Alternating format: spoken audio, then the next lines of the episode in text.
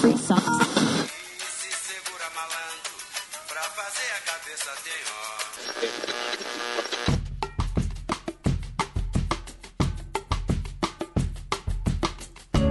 Olá pessoal, sejam todos muito bem-vindos a mais um episódio do nosso podcast Dialética da Malandragem. Eu sou Rômulo Predes. E eu sou Yuri Teixeira Pires. E temos aqui hoje duas convidadas muito especiais do projeto Pesquisador Explica no Twitter. São elas Maria Eduarda Magro e Anitta Natividade Carneiro. Queria começar agradecendo muito a participação delas. A gente está muito feliz de tê-las aqui hoje. Exatamente, Romulo. Também quero agradecer é, muito a participação das duas convidadas. Ficamos muito felizes aqui de tê-las conosco hoje. Oi, Yuri Rômulo, e uh, oi a todos os telespectadores que estão nos ouvindo também. Uh, nós também agradecemos imensamente esse espaço, a oportunidade de estar aqui conversando com vocês e compartilhando um pouco mais sobre o nosso projeto e sobre as nossas trajetórias. E a Anitta hoje vai colaborar com a gente aqui através das gravações, porque ela não pôde estar presente no exato momento que a gente está gravando. Mas todas as respostas dela vocês vão conferir também aqui. Oi, pessoal, tudo bem? Aqui é a Anitta. Então, não tô podendo estar presente ao vivo, né, fazendo essa, essa dinâmica aí com o pessoal. Uh, mas tô aqui para responder algumas perguntas, né, e a gente dialogar aí sobre, principalmente, o Pesquisador Explica, né. Agradeço muito o convite dos meninos do Dialética da Malandragem e tenho certeza que vai ser um episódio muito legal. Bom, Hoje nós vamos conversar sobre trajetórias na universidade, sobre história pública, revisionismo histórico, mas também vamos discutir sobre as desigualdades de gênero na ciência, sobre o imaginário social do cientista e, claro, sobre o próprio projeto Pesquisador Explica. Bom, mas antes disso, vamos começar por apresentar brevemente os currículos das nossas convidadas. A Maria Eduarda Magro é licenciada em História pela Universidade Federal do Rio Grande do Sul, atualmente é mestranda em História, também pela mesma instituição, vinculada à linha de pesquisa Relações de Poder Político-Institucionais. É integrante do Laboratório de Estudos sobre os Usos Políticos do Passado, conhecido como LUPA, estuda temas relacionados à militância feminina de esquerda e prisão política durante a ditadura civil-militar brasileira, com ênfase no encarceramento político em instituições penitenciárias. Ela também é divulgadora científica no projeto Lésbicas que Pesquisam e no projeto Aparecidas, que foi lançado recentemente. Já a Anitta Natividade Carneiro é licenciada e bacharel em História pela URGS, pela Universidade Federal do Rio Grande do Sul, é, e pesquisa sobre diferentes temas, ditadura civil-militar brasileira, história digital, história pública, memória e patrimônio da cidade e ensino de história. Ela é integrante da rede de trajetos de memória de Porto Alegre e do Laboratório de Estudos sobre os Usos Políticos do Passado, o LUPA. Já trabalhou como educadora social e atualmente desenvolve os projetos Caminhos da Ditadura em Porto Alegre, Historiar-se e, claro, o Pesquisador Explica. O perfil da página Pesquisador Explica você vai encontrar linkado na nossa descrição ou então você encontra lá no Twitter pela arroba pesquisadora EXP, né? Pesquisadora ESP. Aproveite esse momento para compartilhar no seu perfil que você está escutando. Marca a gente, marca o Pesquisador Explica, né? E manda para todas as amizades. Bom, vamos começar sobre as trajetórias primeiramente, né? Maria Eduarda, eu gostaria primeiro de saber é, que você começasse um pouco falando sobre a sua trajetória na URGS, né? Na história, sobre seus interesses de pesquisa e as suas afiliações nos laboratórios de pesquisa é igualmente, né? Bom, então eu ingressei no curso de História na URGS em 2016, logo depois de ter terminado o ensino médio, então uh, comecei com 17 anos, né? E nesse início de curso, assim, eu sabia já as minhas uh, vontade de pesquisa, mas eu ainda não tinha muita aproximação em como funcionava a pesquisa e os outros projetos da universidade. E durante o primeiro ano foi quando eu fui assim estabelecendo mais uh, os meus gostos pessoais e decidindo em quais caminhos de pesquisa eu gostaria de trilhar. E daí, quando eu estava no terceiro semestre, que eu acho que vocês no Rio chamam de terceiro período, alguma coisa assim, quando eu estava quando eu tava no terceiro semestre, foi quando eu uh, decidi buscar uma, uma orientação para iniciar os trabalhos de pesquisa na faculdade.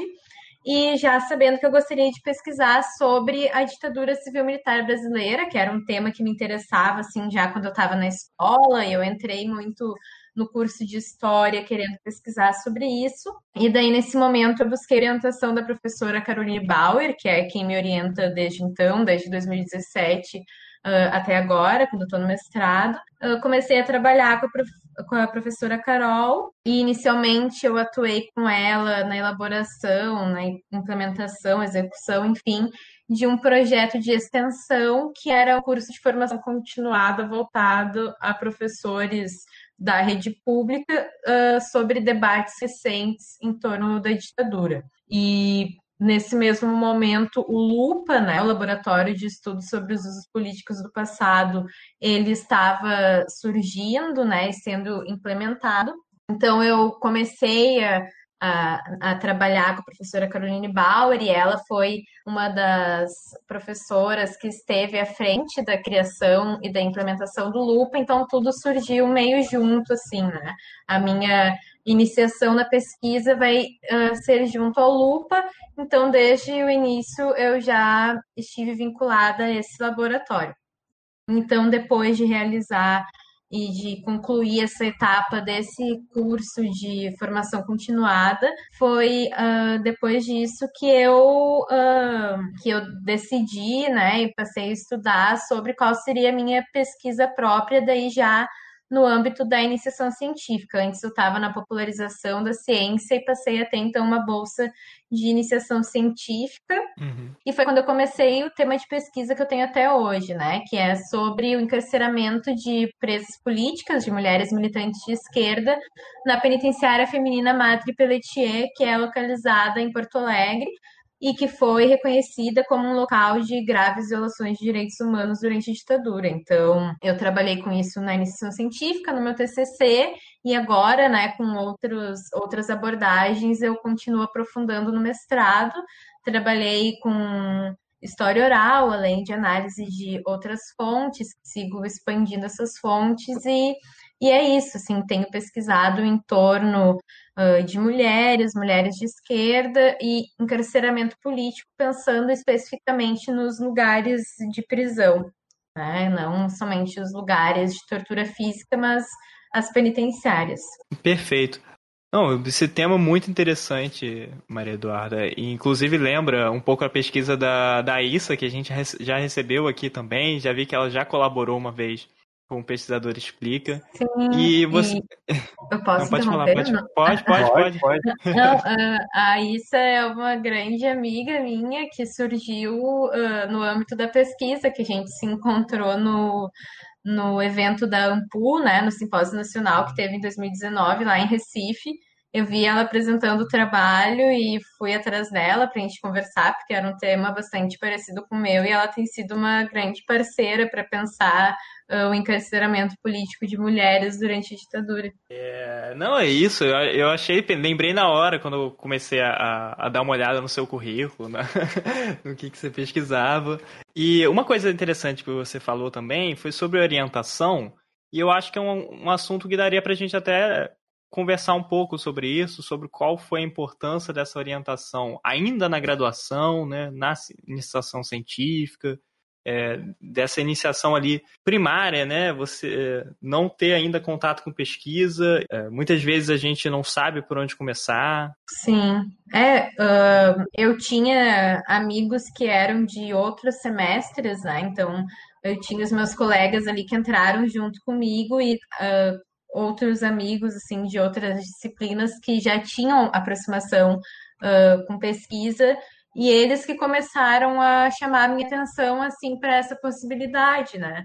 E, a, e eu fui pesquisando quais professores que, que poderiam me auxiliar nisso, e a professora Caroline Bauer sempre é, é muito lembrada pelos alunos, assim, por ser uma, uma professora muito atenciosa e, uh, enfim, com com uma proposta de aproximação dos estudantes, que isso nem sempre acontece com todos os professores. Então, eu sempre me senti muito à vontade de procurar ela, e ela foi super receptiva e, assim, uh, confiou completamente em mim para me dar essa oportunidade, né? Então, claro que houve uma vontade minha, mas não seria possível ter trilhado esses caminhos uh, né, até aqui se não fosse pela confiança que ela depositou em mim e pelo trabalho que a gente fez juntas, né? Então ela Sim. sempre sempre postou assim muito na minha autonomia, porque eu acho que cada pessoa tem um jeito de trabalhar e eu consigo trabalhar de um modo mais autônomo assim, mas sempre tendo ela como como referência, como alguém que está me apoiando, me ajudando em alguns direcionamentos quando é necessário, né? E desde o começo foi a professora Caroline Bauer que, que me auxiliou em tudo, que foi me introduzindo nesse mundo onde agora eu estou completamente imersa, né? E faz toda a diferença isso também, né? Essa parceria, assim, né? uma Exato. relação de orientação é, prazerosa e, e construtiva, sim, né? Sim, de confiança, né? Uma confiança mútua, assim, de as duas pessoas, né? Porque não é como se fosse uma vontade somente dos estudantes ter uma orientação. Isso é super importante para os professores também terem os seus bolsistas, né? E é algo que foi feito com muito comprometimento, assim, né? E uh, pela professora Caroline Bauer e todos os outros professores, eles são muito, uh, muito preocupados nesse sentido, assim, de uh, selecionar os bolsistas, de acolher, né, e toda essa preocupação que é um trabalho que começa na base, né, depois os, os orientandos que eles terão no mestrado, no doutorado, muitos advêm já da iniciação científica, né? Então é muito bacana acompanhar essa trajetória assim que vai crescendo desde um acompanhamento inicial, uma orientação inicial que acontece lá nos primeiros semestres da graduação, chegando depois a outras etapas, né? Exatamente. Acho que isso tudo só ressalta a importância do PIBIC, né? Ainda mais porque normalmente quando a gente começa a graduação, né, a gente tem vários temas que a gente gosta. É claro que a gente pode ter alguns de preferência, mas normalmente a gente está ali inserido em várias coisas que são muito interessantes. Então, às vezes o PIB que ajuda a gente não só treinar, né, começar os primeiros passos de pesquisa, mas a descobrir temas que você possa focar efetivamente, né? Então é, é fundamental assim para um início de carreira de pesquisa. Completamente, tem que ser muito valorizado isso, né? A gente fala tanto uh, das bolsas NPq e CAPES de mestrado, de doutorado, mas é importante que a gente valorize também essas bolsas de iniciação científica, porque é onde está a origem de toda a trajetória acadêmica que vai ser trilhada posteriormente, né? Bom, Anitta, agora a gente gostaria de ouvir um pouquinho sobre a sua trajetória na URGS, né? Sobre os seus interesses de pesquisa e as suas afiliações nos laboratórios de pesquisa também. Então, eu entrei na URGS em 2014.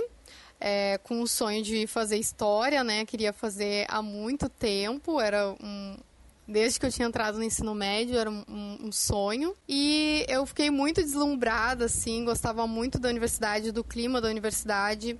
Um, mas foi, eu não sabia assim muito bem o que eu queria pesquisar, né? Eu entrei muito com a ideia da educação e é uma coisa que permanece comigo, né? Eu gosto muito da parte do ensino de história, de pesquisar sobre isso, enfim, me interesso muito sobre essa parte da pedagogia mesmo, né? E foi ao longo da graduação, principalmente numa disciplina que eu fiz, que é de introdução aos estágios, é que eu desenvolvi o projeto Caminhos da Ditadura em Porto Alegre, né? Comecei a desenvolver.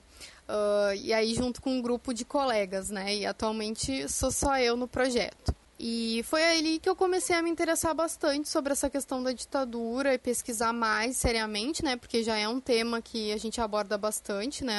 Na, na graduação, assim, que a gente tem muito contato pelos debates. E também eu entrei na, no, em 2014, foi o ano do, dos 50 anos do golpe, né? Então tava muito em voga ali aquela, aquele debate, né? Enfim. E aí, depois que eu, que, que eu fiz essa disciplina, é, e comecei a me interessar mais e pesquisar mais para o mapa da ditadura, né, esse de levantar lugares ligados à ditadura na cidade, que eu comecei então a, a me interessar mais sobre esses debates de memória, patrimônio, ensino de história, história pública. E foi também através do desenvolvimento né, com bolsa de iniciação científica e bolsa de popularização à ciência, que foram fundamentais para que eu conseguisse pesquisar e expandir esses projetos também. Uh, então, esses são os meus maiores interesses de pesquisa. Atualmente também eu tenho me interessado muito pela área de cidade educadora, de pensar essa educação em direitos humanos, né, através da cidade então também estou me debruçando um pouco uh, nesses temas. É, eu também faço parte da rede de trajetos, então aí como, como apresentaram, né? Uh, e também faço parte, um pouco distante também, mas faço parte do Laboratório de Estudos sobre os Usos Políticos do Passado. Uh, o Historiar-se é um projeto, então, que eu desenvolvo com o Carlos Eduardo Barazotto, o Cadu, é também colega da graduação, que a gente decidiu fazer um canal no YouTube.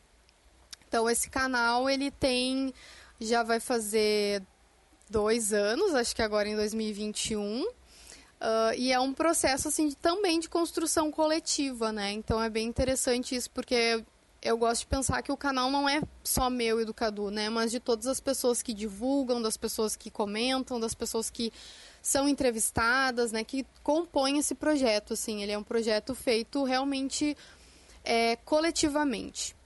E a ideia principal é trazer um discurso hum, da história para as redes sociais, né? Um discurso científico aí baseado em referências, em fontes, né? Numa pesquisa séria, uh, mas também, né? Sem perder a, toda a questão da rede social, né? De estar tá conectado nesse sentido. Então, é um canal de história que é muito vinculado, não é um canal para ensinar história, digamos, no sentido de Enem, vestibular, mas para gerar é, um pensamento crítico sobre a história, não só para os alunos que estão na educação básica, porque acontece também, mesmo não sendo o nosso foco principal, mas também de professores, de pessoas que estão uh, no meio acadêmico. Então, é bem legal, assim, o, o projeto, né? Óbvio, né? Eu vou gostar, é o meu projeto, mas um, eu acho bem, bem interessante esse espaço que tem sido construído. É, Maria, eu queria que você comentasse também um pouco de como que você conheceu a Anitta. Pelo que eu sei, vocês se conheceram ainda na URG. É, como é que vocês começaram a trabalhar juntos? Como é que foi isso? Já que às vezes a academia também é um, um ambiente bem solitário, né? Você se sente meio desconectado dos colegas, dos professores. Eu conheci a Anitta na graduação, a gente uh, quando a gente se aproximou, acho que a gente ainda não tinha sido colegas nas cadeiras, a gente acabou sendo depois, mas a gente se conheceu e se aproximou justamente uh, por causa do Lupa, né? Que o Lupa uh, começou a ter ali em meados de 2017, mais para o final do ano, eu acho, uma sala própria. Então, era uma sala ocupada, assim, principalmente pelos bolsistas que passavam a tarde lá fazendo as tarefas da bolsa. E a Anitta era uma dessas colegas que sempre estava lá. Então, uh, teve essa coincidência feliz, assim, da vida de nos colocar para trabalhar juntas nessa sala. E que essa sala se tornava, na verdade, assim, e falando em off agora, muito mais do que só, muito mais do que só um, um espaço de trabalho era um espaço de convivência nosso, sim, também, né? Não só meu e da Anitta, como dos outros bolsistas, a gente se reunia lá e era o nosso espaço de ser amigos, de conversar e fofocar e etc. E a, eu e a Anitta a gente se conheceu lá, assim, no âmbito das pesquisas também, né? Que a Anitta também, como ela já falou para nós, ela é pesquisadora da ditadura. Eu também estava iniciando a minha pesquisa sobre ditadura e também uh, sobre Porto Alegre. Então, a Anitta, com o seu trabalho do Caminhos da Ditadura, eu sempre recorri muito a ela para pedir algumas ajudas, né? E a gente foi se aproximando assim e estabelecendo um contato muito maior do que isso, né? Assim, criando um vínculo de amizade ali naquele momento. E, enfim, a Anitta se formou antes de mim, né? Eu me formei agora no começo de 2020 e a gente vinha em alguns momentos assim conversando, trocando ideias que a gente tinha, até que nesse nesse ano, acho que mais ou menos lá por junho, eu cheguei para a Anitta com uh, uma ideia que tinha me surgido, porque eu sempre recorri bastante a ela, assim, eu confio muito na, no senso crítico da Anitta e no conhecimento da Anitta sobre uh, história pública, sobre iniciativas pedagógicas e tal, e de divulgação científica, porque ela tem essa trajetória no Historiar-se, no Caminhos da Ditadura, e daí eu cheguei para a Anitta falando dessa ideia e convidando ela já para ver se ela topava embarcar nessa de pensar alguma iniciativa de divulgação científica que tivesse a ver com ciências humanas, com mulheres pesquisadoras e principalmente acima de tudo isso que fosse no Twitter, né? Então, eu e a Anitta, a gente, nós já éramos twitteiras, então a gente já se encontrava ali pelo Twitter, e daí uh, a gente começou a conversar juntas sobre essa ideia, né, de desenvolver um projeto que, que se elaborasse nesse sentido aí, reunindo esses elementos. Então, foi desde essa amizade, dessa parceria de pesquisa e principalmente de trocas de conhecimento, né, de compartilhamento e de criação assim de uma relação que contraria tudo isso uh, da individualidade, dessa solidão, né, que acompanham tanto a nossa vida acadêmica. Foi desde aí que eu e a Anitta nos aproximamos e foi aí também que pintou a ideia do Pesquisador Explica. Perfeito. É, eu pensei em fazer um comentário, mas acho que eu não sei se eu faço, assim. É, é porque a, a Maria Eduarda comentou sobre a questão de um ambiente de convivência, é, que não necessariamente a gente tem que estar pesquisando o tempo todo, né? assim, no sentido de uhum. trabalhando o tempo inteiro. E a convivência, ela não necessariamente é, é, algo que vai te atrapalhar, na verdade, ela faz, ela tem muita importância na pesquisa. Porque, fora, fora a questão de descontrair, né, de rir, de fofocar, de falar sobre qualquer coisa, é, é a questão de, de transmitir as experiências de pesquisa para os colegas. E os colegas, da minha maneira, transmitir suas experiências, né? Ou é seja, uma socialização acadêmica mesmo, né? Exatamente. Né? E que eu no mestrado agora senti muita falta disso. Agora que eu comecei esse Sim. ano de 2020, sentindo muita falta disso. De saber como estão as pesquisas dos meus colegas, de conversar sobre isso, aquele momento do café, de interagir, uhum. falam sobre um autor tal. Tem esse monitoramento, porque como a gente fica um pouco sozinho, eu não sei se eu estou muito atrasado, se eu estou muito adiantado, se eu estou, é, é. sabe, uma coisa assim que faz muita falta, muita mesmo. É, como é que você está lidando com isso no mestrado agora, Maria, do, nessa época remota, pandêmica? É, eu sinto exatamente a mesma coisa, assim, né? Porque eu comecei o mestrado e tive uma semana de aula, e daí um professor comentou assim: ah, até sei lá quando, porque vocês sabem que a gente não vai mais se ver esse ano, e, e aqui a situação não estava tão grave ainda. Tinha um primeiro uhum. caso só, e daí a gente estava, ai, tá, meu Deus, por que, que ele é tão pessimista? Daí dois dias depois vem vem um e-mail já comunicando que as aulas tinham sido canceladas, o semestre, não sei o quê. E então foi uma semana de aula e depois esse trabalho completamente solitário, porque agora sim, uh, né, faz muita falta esse, esses espaços informais de convivência, porque eu acho que é justamente aí que está a riqueza, né, uma das tantas, mas muito importante essa essa riqueza da convivência acadêmica que a gente tem para além desses espaços formais de sala de aula e de eventos, né, que também podem uhum. ser espaços uh, de muitos intercâmbios, assim, mas que principalmente ali no café antes da aula Exatamente. ou no intervalo, caminhando juntos, é ali que surge também uh, e para além, né, dessas desses vínculos de amizade, ali tem também um uma potencialidade criativa muito grande, né? Porque a gente troca ideias e uh, principalmente angústias, de, né? exato, de compartilhar as angústias, de compartilhar as nossas dificuldades, de pensar juntos, né, como está sendo o processo de cada um. Então isso é algo que agora nos foi completamente furtado, né? É, não existe essa possibilidade, porque conversar no WhatsApp, às vezes, antes da aula, é ainda mais cansativo, porque daí eu, pelo menos, assim, eu prefiro me distanciar um pouco das telas antes de ter uma uhum. aula virtual, e daí não é a mesma coisa que tu tá ali do lado dos teus colegas conversando, né, e compartilhando. E, enfim, isso faz muita falta, se coloca como uma dificuldade a mais, uma angústia a mais, que principalmente no final do ano eu acho que isso ressoa de, uma, de um modo muito mais forte, assim, porque é um acúmulo de um ano inteiro, né, de isolamento e de ausência e dessa falta de contato que é a parte fundamental da, da vida acadêmica, né? Perfeito, exatamente. Momento, fizemos um momento desabafos aqui. Bom, Maria Eduarda, você já começou a tocar um pouquinho de como é, vocês se conheceram e como é que começou a surgir a ideia do Pesquisador Explica, né? Mas é, a gente queria saber um pouquinho mais agora sobre o projeto em si, né? É, quais são os objetivos do projeto, quais são os objetivos que ele tenta alcançar e que eu tenho certeza que ele está alcançando agora. E, e, enfim, como é que é o projeto? Bom, então, como eu já adiantei um pouco, uh, a ideia surge mais ou menos em junho de 2020, em conversas informais nossas, assim, à distância, pelo WhatsApp.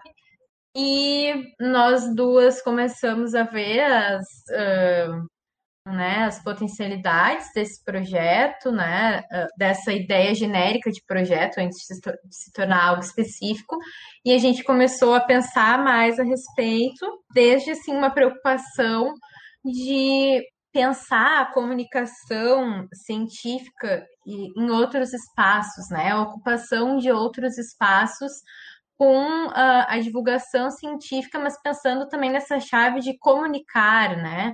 E de uhum. conectar. Então, pensando nessas palavras-chave, divulgar, comunicar, conectar, uh, ocupar outros espaços, deslocar desses espaços que já estão tomados, que já estão estabelecidos, uh, é que desde o início já veio a, ideia de ser no Twitter. Então, todas essas palavras, todas essas ideias já se relacionavam essa ideia inicial de ser no Twitter, justamente porque o Twitter, né, nós consideramos que seja assim um espaço muito propício propício para para oportunizar essa conexão.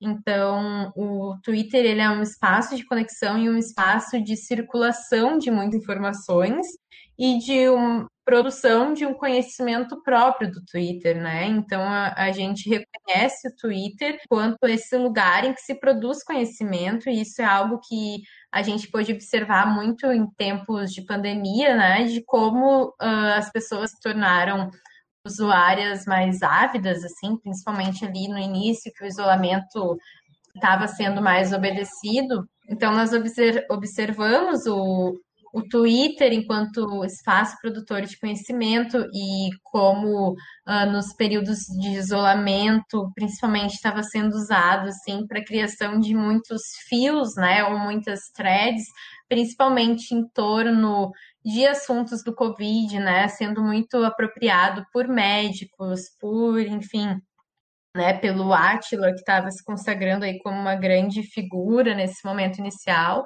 e como o Twitter estava tendo muitos usos científicos, assim, né, para além de todos os outros conhecimentos, né, e outros debates que são colocados ali, estava sendo colocado um debate acadêmico e sempre pensando em atingir outros públicos. Mas a gente não via tanto de debates acadêmicos em torno das ciências humanas, né? Uhum.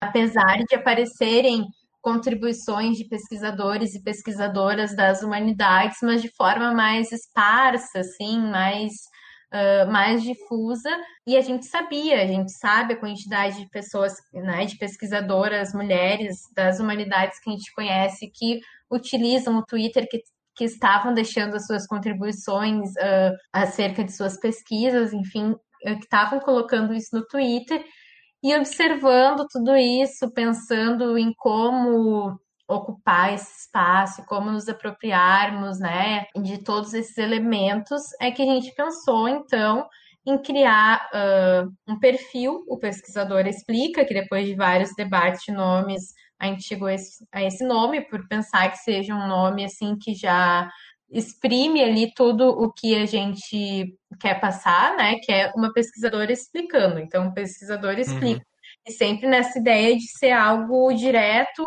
e descomplicado, assim, né? Uh, sem muitas muitas firulas em torno. Enfim, então o pesquisador explica, ele surge disso, da gente querendo reunir em, em um perfil, em uma plataforma, uh, contribuições autorais, né? Então, que são feitas especificamente para essa iniciativa, de pesquisadoras das humanidades compartilhando sobre as suas pesquisas, né? compartilhando no formato de fios. E isso pensando porque o fio estava sendo um formato muito utilizado e estava uh, sendo circulado amplamente. Então, uh, a gente pensou a partir disso, né, buscando oportunizar um espaço de compartilhamento, de trocas, né, e de divulgação e sobretudo de conexão, porque o Twitter ele permite essa troca muito rápida, ele permite um alastramento muito rápido. Então, o que se produz no Twitter chega a outras redes sociais também e chega com a quantidade de impressões que acontece na, na timeline, né, com a possibilidade de retweetar ou uma curtida que já vai aparecer uh, no perfil de outra pessoa, a possibilidade de mencionar alguém. Então, são muitas possibilidades com que fazem com que um conteúdo do, do Twitter ganhe dimensões e, al, e alcances largos de um modo muito rápido, né? Então, uh, é por isso que surge o pesquisador explica desse modo e nessa plataforma, sabendo de como pode ser uma plataforma utilizada muito rápida para alcançar muitas pessoas e buscando aproximar as pessoas pesquisadoras das humanidades que estão ali, que muitas vezes estão também uh, difusas no meio dessa rede, né? E com pesquisador explica, a gente buscou aglutinar um pouco uh, de todas essas presenças e de todas essas possibilidades. A nossa ideia realmente é divulgar e conectar mais essas pesquisas com o público, né? O Twitter é uma rede social que está na vida de muitas pessoas no cotidiano e para romper um pouco então com essas barreiras de da academia, né? A gente romper com isso. E eu acho que também conectar essas pesquisadoras entre si, né? Porque começa que acaba, a, acaba criando uma rede entre elas, acredito, né? E bom, ah, uh, várias vezes aconteceu de uma pessoa ir lá e marcar é, alguém uh, na publicação de uma pesquisadora, ai, olha só, parecido com o teu tema, ai, olha só, acho que tem a ver com o que tu pesquisa, né? Então é bem legal, assim, essa divulgação, porque acaba conectando pesquisadoras, né? E nasceu, foi a ideia principal foi da Duda, né? Ela que, que teve essa ideia e a gente foi construindo juntas a partir disso, né? Uh, dessa demanda também da gente romper com, com esse com esse encastelamento, né? Da, da, da pesquisa, né? Então a ideia foi da Duda e a gente foi desenvolvendo, pensar o nome, pensar se já tinha propostas parecidas, né? No Twitter ou em outras páginas é, outras redes sociais. É, o objetivo principal é conectar as pessoas com essas pesquisas que estão sendo desenvolvidas e romper também um pouco com a ideia de que ciências humanas não é pesquisa ou não é tão importante quanto as ciências exatas e, e outras, né? Uh, então é um pouco disso, assim, ao aproximar o público das ciências humanas, né, a gente vai estar tá mostrando como que esse processo de pesquisa é feito e como ele é difícil de ser feito tanto quanto outras uh, pesquisas em outras áreas, né? Muito bom. Eu acho que teve tudo a ver também com o que a Anitta falou pra gente, né? Principalmente essa parte sobre a conexão, de não só estar tá ali divulgando e ampliando o alcance do trabalho dessas pesquisadoras, mas também possibilitando que elas estejam encontrando outras pesquisadoras que né, que, que estejam tratando dos mesmos temas, que eu acho uma pauta muito fundamental. E. Eu só, eu só queria comentar uma coisa rapidinho, que a gente não se coloca ainda, né? Nós não uh, elaboramos isso entre nós uh, como um projeto de história pública, até porque a gente não trata só de história, né? E sim de humanidades. Mas existe aí uh, um caráter, assim, um, um, elemento que é bem colocado na história pública e que nos ajuda a pensar a divulgação científica que vem sendo feita no Aparecidas, que é para além de ser feito uh, com o público, né, e para o público, ele é feito pelo público também, né? Então essa interação do público que está ali uh, no Twitter, que comenta, que vai retweetar, que vai mandar para alguém, que vai uh, indicar para uma pesquisadora, é isso que faz com que o projeto exista e se sustente, porque a gente só vai uh, continuar sendo um projeto possível se continuar alcan alcançando as pessoas e se continuar crescendo, né? Então, ser feito pelo público é um elemento fundamental do pesquisador explica também. É, e como você falou, o Twitter é uma plataforma ótima para isso, né? Porque permite você é, alcançar centenas, milhares de pessoas com, uma postagem, enquanto às vezes a gente está um pouco mais encastelado, né? Um pouco mais preso numa reunião acadêmica ou então numa apresentação, num seminário, em que a gente está dialogando com os pares, né? Que é parte do procedimento da academia, mas a gente, é, por vezes, deixa de lado essa, essa potencialidade de divulgação, né, de extrair, de sair um pouco dos muros da academia, né? Não, exatamente. E o Twitter, né? Eu não sou historiador nem estudioso das redes sociais, mas o Twitter me parece cada vez mais uma, uma ferramenta, uma rede social que está centralizando pautas fundamentais, né? Então a gente vê, por exemplo, o presidente, seja qualquer país, é, fazendo discursos primeiros no Twitter, publicando coisas no Twitter. Então, tendo esse espaço fundamental de divulgação, informação, é, inclusive que os jornalistas vão acessar, né? Então, tá ocupando esse espaço para uh, é, divulgar as humanidades, né? E também é, as pesquisas é, de mulheres pesquisadoras, eu acho que é, é um trabalho fundamental. E essa questão, como o projeto se propõe, de ser um espaço para o público, é algo que não é, pelo menos eu nunca vi muito comum, assim né, da, abrir o espaço para dialogar e publicar e divulgar, que eu achei muito interessante. E o Romulo achamos muito interessante isso. Sim, é, é, essa é uma preocupação nossa de sempre, né? Que a gente busca as indicações de pesquisadoras ali no Twitter, então a gente depende dessas interações até para que nós tenhamos outras né, convidadas ali colocando o seu conhecimento, compartilhando o seu conhecimento.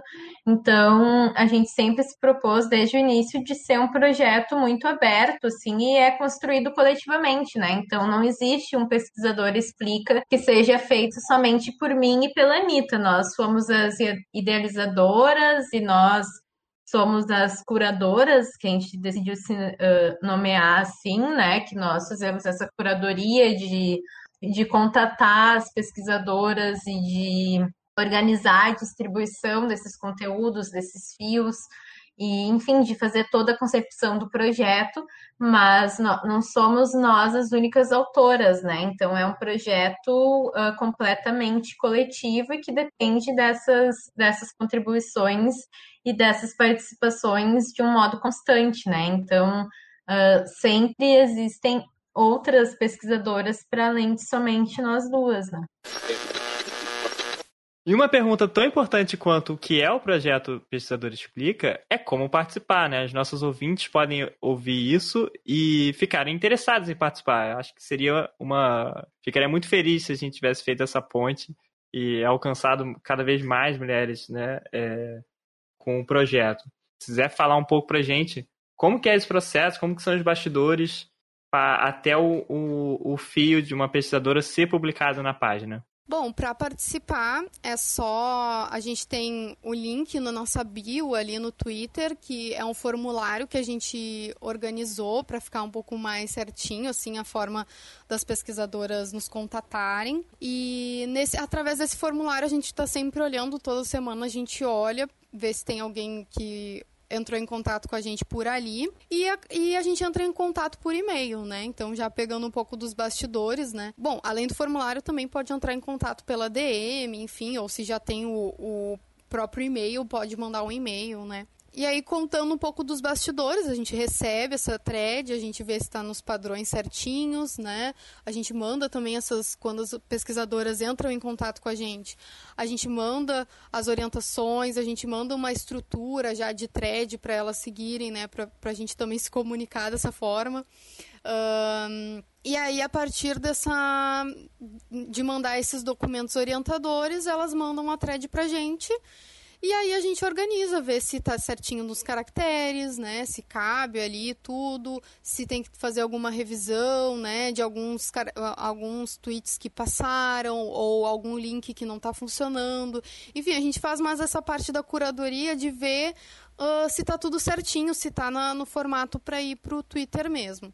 E elas mandam as imagens também, tudo é por conta dessa pesquisadora, né? Então, é a autonomia e o processo dela de criar ali. A gente só está fazendo o meio de campo, né? De organizar essas pesquisas, uh, também tentar organizar é, não tentar repetir muitos temas parecidos, porque acaba que tem muito, por exemplo, pesquisas vinculadas à questão da ditadura, muitas pesquisas vinculadas à questão de gênero, até porque, né, nós duas somos pesquisadoras de, sobre a ditadura, né, então acaba que às vezes a gente não consegue romper muito esse nosso círculo, apesar de que eu acho que atualmente a gente tem conseguido.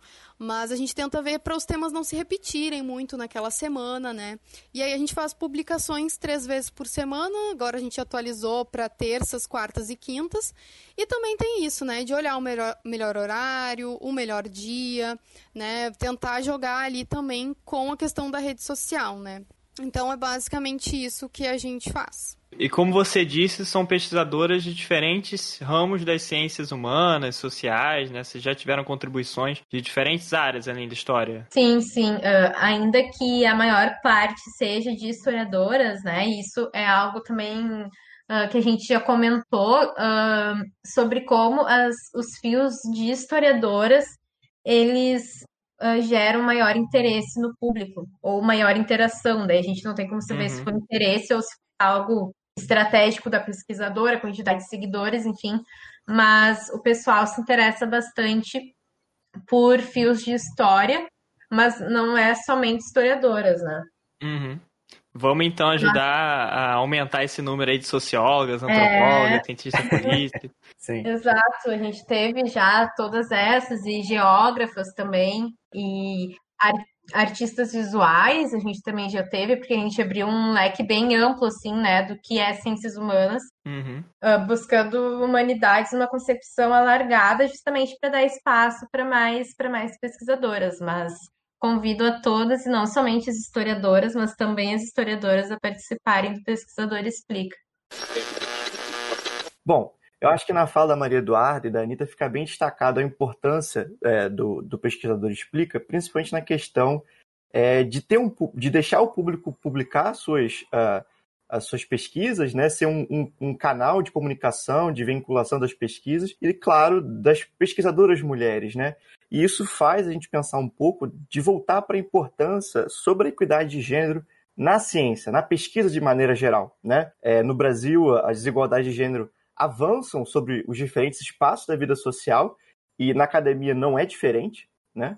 É, talvez uma outra questão que poderia ser aliada a essa de respeito às desigualdades raciais nas universidades na academia, o que eu acho que também daria um, um episódio inteiro só disso, mas eu queria ouvir um pouco sobre uh, essa questão, né? Eu queria ouvir um pouco sobre essa questão da equidade de gênero na ciência, né? Então, eu até fui buscar um pouco mais sobre isso para além da experiência, das opiniões próprias, eu fui buscar um, algum embasamento assim, e eu vi os dados do censo da educação superior de 2019 e, assim, uh, brevemente comentando sobre isso, é destacado ali que as mulheres representam o maior número de discentes, né, de estudantes, tanto nas modalidades presencial quanto à distância do ensino superior. Só que quando a gente vai ver os dados uh, sobre docentes, sobre professores da, do ensino superior, uhum. uh, os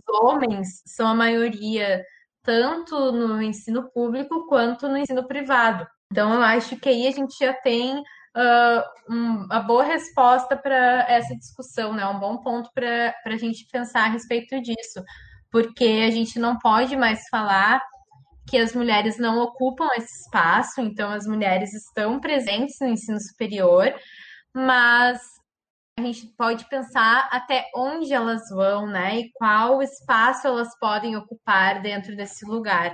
Então, as mulheres, elas não vão chegar uh, em cargos tão altos do, uh, da carreira acadêmica, e isso tem a ver com atravessamentos e condições que fazem parte né, das vidas das mulheres, e aí com destaque para a maternidade, por exemplo, e uhum. existe até um movimento de reivindicação sobre colocar uh, a licença maternidade no currículo Lattes, porque as mulheres são, enfim, acabam alcançando resultados menores quando elas vivem a licença maternidade, enquanto os homens e os pais, né, a gente pode comentar, os pais uh, que têm filhos seguem produzindo, ao passo que as mães pesquisadoras elas precisam se dedicar mais e nesse período elas não conseguem estar tão presentes, ainda que o trabalho acadêmico exija uma produção constante, né? Então,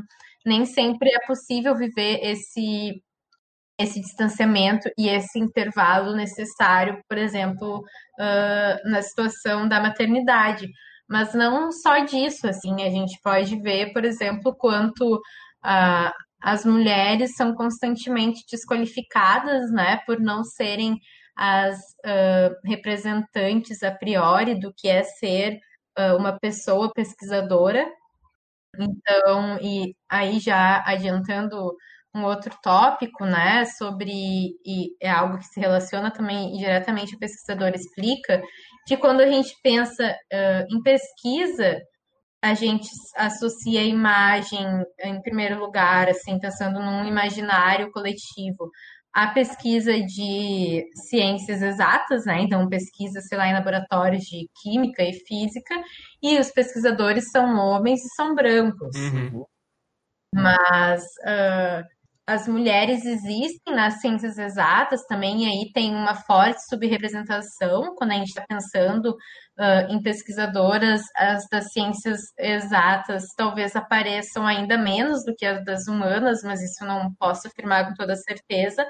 Mas algo que, que a gente sabe é que existe esse esforço, né, e esse movimento que Uh, não é bem recebido por todos, mas que é algo que existe, pelo menos nas humanidades, de que se debata gênero, de que se debata classe e, e raça. Mas isso não é algo presente em todas as áreas do conhecimento, né? E mesmo nessa área em que se debate, isso ainda é uma realidade.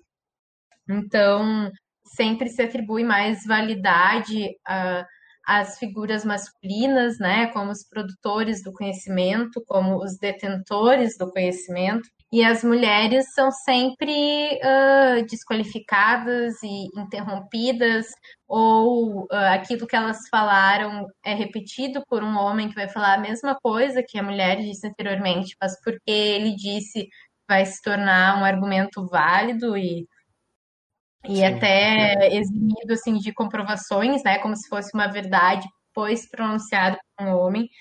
Então, Uh, isso é algo que a gente observa assim nas nossas vivências pessoais, também observando as nossas professoras e observando uh, de um modo mais amplo, assim, né, tudo que nós sabemos acerca da presença das mulheres no ensino superior, porque elas estão aí, mas não estão podendo ocupar os mesmos espaços e não uh, não têm as mesmas condições para que estejam nos mesmos lugares, e quando estão nos mesmos lugares, uh, não são necessariamente reconhecidas da mesma forma, né? Uhum.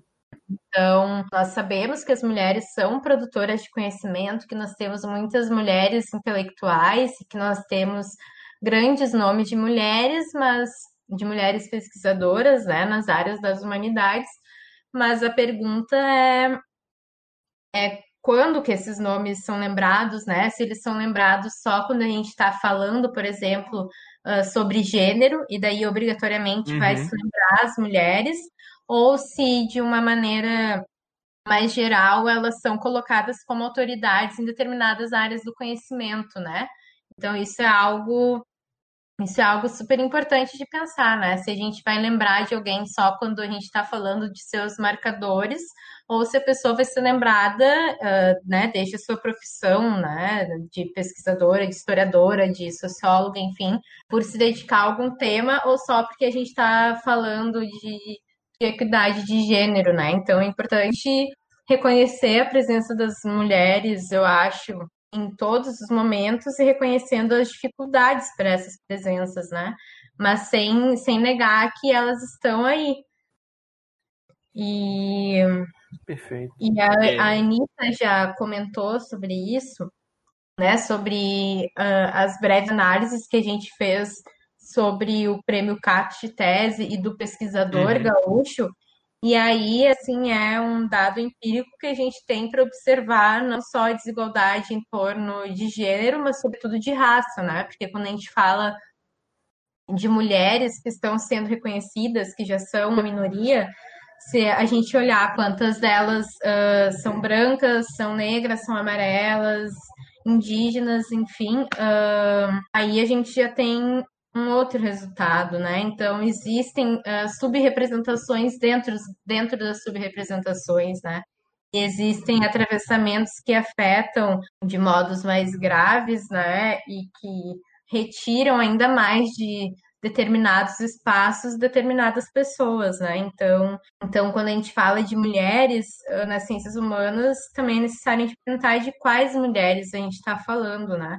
Porque existem mulheres pesquisadoras das humanidades que são reconhecidas, mas se nós pensarmos nelas, a gente sabe que grande parte são mulheres brancas e que talvez uh, pertencentes assim a, a, classes mais altas, né? Então são muitos uhum. recortes que interseccionam essas essas pessoas. Com certeza. E não, uma coisa que eu fiquei pensando a partir disso também, exatamente sobre essa como que esse tratamento diferenciado, né, como essas desigualdades elas se demonstram, não só na estrutura da universidade, como que é, isso vai permitir a pessoa ascender ou não na carreira, mas também na sala de aula, ou então na composição de uma mesa, né, de um evento. Isso que você falou de a pessoa ser só lembrada para para falar, por exemplo, ah, vamos fazer um evento para discutir a participação feminina, então vamos colocar uma mulher. É, é. Mas do, o resto do ano não precisa. É, e aí, você falando disso tudo, você falou da questão da maternidade também, de como que isso é, como que isso é algo que muitas vezes afeta a carreira é, de mulheres pesquisadoras. Eu fiquei lembrando aqui de uma colega lá do IESP, a Carolina Neres, depois eu vou dar um, um incentivo para ela para ela escrever escrever para o Pesquisador Explica. porque, ela, porque ela estuda justamente penalidade materna. Eu fiquei pensando, poxa, é, tem super a ver com isso. Também sei de outras pessoas que trabalharam mais com essa questão é, de raça e pós-graduação e graduação. Então acho que são todos temas muito relevantes, né? Temas que estão aí para serem. É, tem que ser levantados, né? Sim, com certeza. E aí, uma outra coisa que, é, que a Maria Eduarda mencionou, que eu acho que é interessante a gente é, destacar também, né? É, que é essa questão do imaginário social do cientista, né? É, eu acho que isso está muito ligado, que a gente pode fazer uma conexão com os papéis sociais de gênero é, de maneira geral que são moldados, né? Que são moldados no imaginário social das pessoas, do que, que é ser cientista e o que não é ser cientista, né? Quem está ocupando esse espaço e quem não está. Normalmente se imaginado como um sujeito masculino, branco, privilegiado e tudo mais. E, e, e também por isso a importância é, desse trabalho de divulgação, né? Como vocês estão fazendo, que é, é justamente para desconstruir essa, essa, esse imaginário, né? Porque isso é um imaginário muito forte nas pessoas. Exato, e nós temos essa proposta também de desconstruir esse imaginário ao aproximar as figuras das pesquisadoras assim às pessoas que não são pesquisadoras, né? Então tirar desse patamar que pode uh, que algumas vezes pode se imaginar que essas pessoas estão por estarem no, na pós-graduação e tal, uh, a gente busca tirar um pouco disso, né, ao colocar nessa rede que se propõe mais horizontalizada, que é o Twitter, e que não envolve necessariamente tantos patrocínios e publicações pagas como tem no Instagram, por exemplo, né? E, uhum. uh, influências de algoritmos que influenciam de um modo mais forte quem vai visualizar ou não. Ali no Twitter a gente busca justamente aproveitar esse caráter mais orgânico que é possível ali para desconstruir, desfazer esse imaginário que só vai assinalar homens brancos, uh, que também muitas vezes são homens mais velhos, que são homens heterossexuais. A gente está, então, ocupando esse espaço, trazendo pesquisadoras que, em grande parte, são mulheres jovens, que são mulheres que estão ali no Twitter, não só produzindo conhecimento, mas fazendo isso no Pesquisador Explica. Então, a gente busca também né, promover essa aproximação, e eu acho que até talvez, não sei se a gente pode falar nesses termos, mas de desmistificar um pouco o que é fazer pesquisa, né? E uhum. assim mostrar como uma como uma possibilidade, como algo possível para quem está ali no Twitter, né? Para de repente uma menina mais jovem que está usando a rede social e daí aparece algo do pesquisador explica que tem a ver com algum assunto que ela interessa, ela vai ver como aquilo pode ser algo mais próximo, pode ser algo possível e pensando aí de repente até no incentivo para buscar uh, a carreira acadêmica, né? E é, o pesquisador explica, atua também nesse sentido de mostrar a pesquisa num campo digital, então desfazendo a ideia de que a pesquisa né, nas humanidades, principalmente, é só o que tem a ver com arquivos, né, e com uhum. dados e algo assim muito recluso, né, e muito erudito. Então, e difícil acesso, né? Exato, de difícil acesso e que tem a ver com muitos privilégios, né? E com, uh, enfim, possibilidades também financeiras de ter acesso a determinados equipamentos, a determinados lugares, viagens e tal. Uh, a gente coloca isso no espaço digital, mostrando também como esse é um espaço possível de de pesquisa. Então, existem pessoas que pesquisam em digital, existem colegas meus, uh, historiadores e historiadoras, que se dedicam à pesquisa que vai requisitar somente acesso à internet e um computador, porque as suas fontes vão estar ali, sabe? Então, uh, a gente coloca, eu acho, uma imagem de pesquisadora que é mais uh, atualizada, né, e que está sendo constantemente renovada e que tem a ver com mulheres que estão fazendo a comunicação das pesquisas delas em outros espaços e já partindo uh, dessa concepção de que é necessário uh, abandonar somente abandonar não, mas né, que é necessário não somente privilegiar e não somente se dedicar à discussão em pares, mas são pessoas que sabem da importância de estar em outros espaços, então acho que todo mundo que participa do Pesquisador Explica faz isso por uma, um comprometimento pessoal de querer que a sua pesquisa esteja em outros espaços e reconhecendo a importância uhum. disso, né? Então, a gente, ao mesmo tempo em que mostra uma renovação, né, e desconstrói e tal, e auxilia para refazer essa imagem que circula no imaginário social, a gente acaba uh, fabricando isso também, né? Então, de alguma forma, a gente procura fazer com que implicitamente cheguem a outras pessoas uma ideia mais uh, atual do que é ser uma pesquisadora e uhum. reconhecendo, né, a, a presença de tantas pesquisadoras, porque até o momento aqui que a gente está conversando hoje, já foram 61 threads que saíram no Pesquisador Explica. Então, foram 61 pesquisadoras que uh, puderam ali colocar o seu conhecimento para circular de uma maneira que a gente não consegue nem mensurar o quanto, né? Uhum. De uma forma ampla e que é democrática e que é gratuita e que é acessível e interativa, enfim. Então, assim, a gente já está promovendo uh, essa atualização, esse alargamento da ideia do que é ser uh, pesquisador, né, e pesquisadora aqui nesse caso, e a gente espera que incentivando também, de repente, algum dia, uh, alguém que ainda não ocupa um espaço no ensino superior, de talvez desejar e querer procurar isso. Bom, então agora nesse último bloco, para a gente comentar um pouco sobre a importância da divulgação científica, mas a, a importância também de olhar para que produção é essa que está sendo feita e é, muitas vezes a gente está revisitando a produção acadêmica que é feita. É, a gente levantou, é, enquanto estava conversando, na montagem do roteiro, a questão da historiografia tradicional muitas vezes renegar um papel de primeiro plano para as mulheres em sua própria história, né? De relegar elas um papel secundário, passivo, né? E a gente queria ouvir de vocês que são historiadores de formação, para mim, eu nem sou historiador de formação.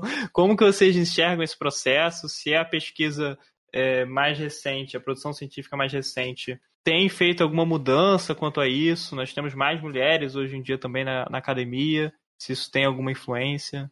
É, então, uh, eu recentemente escrevi sobre isso para o Pesquisador Explica, né, pensando sobre a historiografia da ditadura, que uh, nesse caso, e é o que eu conheço mais, muito se disse, né, de que as mulheres estavam ausentes, que não estavam sendo representadas e tal, mas quando a gente tem uh, um olhar voltado com atenção para uh, infinidade, assim, para um número muito amplo de produções sobre essa temática, a gente percebe que as mulheres estão presentes, sim, né? E isso é um movimento paulatino, então que vai levar décadas para se estabelecer, mas a gente pode falar agora em 2020 que o campo de estudos uh, sobre a história das mulheres, né, e sobretudo estudos de gênero, e isso eu penso, né, não se aplica somente a historiografia da ditadura, mas a historiografia uh, de um modo amplo, que envolve outros períodos também. Esses estudos já estão estabelecidos, mas eles ainda, claro, deixam espaços para muitos outros questionamentos, né? E por ser assim um movimento recente, não dá conta ainda, eu acho que nem se propõe a isso, de, de abordar tudo, né? Mas existem existem muitos trabalhos eh, nesse sentido. E claro que a gente pode apontar um esforço de pesquisadoras mulheres, né? E, e daí aí também a gente pode uh, destacar pesquisadores e pesquisadoras que são transexuais, e pesquisadoras e pesquisadores uh, que são negros e negras. E, assim, existe algo identitário que faz com que as pessoas percebam as suas subrepresentações, né, historiograficamente falando, passem uh, elas mesmas a se dedicarem a temas que tenham a ver com isso. Então, existe, assim, esse reconhecimento individual, uh, que com certeza move as pesquisas para darem conta dessas histórias que muitas vezes foram subrepresentadas, mas que não foram ausentes, né? Uh, e daí aí uma coisa que se relaciona fortemente também são os movimentos sociais que têm uh, uma importância super grande nesse processo. Então não é algo estritamente acadêmico, mas são demandas sociais também, né? Pedindo uhum a visibilidade e pedindo a presença de determinados corpos, experiências, enfim, que foram uh, relegados desse espaço central. Mas sempre existiram, assim, sempre não, né? Mas a gente pode falar nas últimas décadas ali do, do século XX, por exemplo, assim, houve com a ascensão de movimentos feministas e tal, uh, e ocupando né, desde um paradigma feminista à universidade, existem produções que vão se concentrar mais em mulheres, que vão uh, ter uma atenção especial a isso, então não é não é como se fosse uma novidade, né? Já vem se estabelecendo uhum. há, há muitos anos, mas claro que comparado assim, a um quadro geral das produções historiográficas, ainda é, é, em menor quantidade, né? E por ter esse crescimento recente, também é muito comum a gente ouvir de que ah, agora só se pesquisa gênero, agora só se pesquisa mulheres e negros e indígenas, né? Como se for uhum. as pessoas colocam assim num tom que é explicitamente pejorativo de tipo, ai, temas da moda. E daí é muito fácil pesquisar sobre isso porque vai ter interesse, vai ter eventos que querem tratar dessas pautas, mas na verdade não é um tema da moda, né? É assim, uhum. uma é uma urgência de um assunto que, quando a gente se debruça sobre as produções prévias, a gente vê que não que não foram contemplados, né? Então, isso, com certeza, as pessoas não escolhem essas pesquisas porque ah, isso está em alta, mas sim porque é algo que merece ser pesquisado e que precisa ser pesquisado, né? Porque dá conta de muitos outros aspectos para além disso mesmo, né? Então, tipo assim, eu pesquiso uh, mulheres que foram presas na ditadura, e isso, assim, falando de um modo amplo, isso é muito pesquisado, mas eu fui uh, entranhando até um ponto em que eu percebi que ali havia uma, uma ausência de pesquisas em torno desse tópico. Então, quando a gente vai indo mais a fundo, a gente vai chegar a um ponto bem localizado, que por sua vez vai falar de coisas muito maiores. Então, eu pesquisando sobre mulheres que foram aprisionadas numa penitenciária que era administrada por religiosas, eu estou falando de algo que não era restrito ao tempo delas, né? E que ali nós temos sintomas que têm seus efeitos ainda atualmente, né? Tratando do encarceramento de mulheres, por exemplo. Então, uh, os temas eles sempre uh, são maiores do que aquilo que eles se propõem inicialmente. Os estudos sobre mulheres, estudos de gênero também, eles dizem respeito a questões sociais que são muito mais amplas, né? E que não podem ser só restritas como se aquilo fosse história das mulheres. Então, alocar numa categoria à parte das relações de gênero, como se não estivessem inseridas em relações muito mais amplas, né? Como se não estivessem inseridas no conjunto da sociedade, né? É, é, é perfeito. E essas caixinhas que são construídas de certa forma para desqualificar né, essas áreas, ah, isso aí é uma produção de a pessoa às vezes usa isso até como uma forma que para ela não é pejorativo. Ah, isso aí é teoria feminista, então isso é sociologia negra, por exemplo. Mas você, muitas vezes, ao colocar essas caixas, você está separando aquilo como se aquela produção não fosse a teoria social, a teoria historiográfica, ela fosse só uma coisa ali de nicho, Sim. ou então, né? É, isso aí uhum. implicitamente se coloca como se fosse de menor importância, né? Como se fosse uhum. algo localizado, mas na verdade diz respeito a algo muito maior. Então, também o pesquisador explica, quando a gente está falando de pesquisadoras das humanidades, a gente não está falando uh, né, de uma pesquisa à parte que é feita por mulheres, né, pesquisa de mulheres. Não, uhum. isso é uma contribuição geral para as humanidades. A gente não quer que somente mulheres nos leiam, né, e que só vejam desde esse recorte ah, só tem mulher que escreve ali. Não, são contribuições uhum pesquisa para as humanidades no geral. É ótimo isso. Eu acho, inclusive, que em cima desse comentário, eu diria que todo mundo que está nos escutando, por favor, vá lá para seguir o Pesquisador Explica. Exatamente. Porque de verdade é um conteúdo muito, muito bacana que vocês fazem. Eu acompanho há alguns meses já. E desde o início que a gente começou a fazer esse projeto do podcast, a gente foi inspirado por muita gente, como a Issa, como a Beatriz Klimek, que também tinham projetos de divulgação similares. E o Pesquisador Explica era um desses projetos que a gente acompanhava e falava, cara, que legal que, que elas estão fazendo. E se um dia a gente entrevistar elas? Então, é, realmente foi, foi, foi muito bom a gente ter essa oportunidade. E, e, oh, que maravilha, que ótimo, porque é super importante a gente poder estar aqui conversando com vocês para refletir entre nós, né, mas também para alcançar outras pessoas.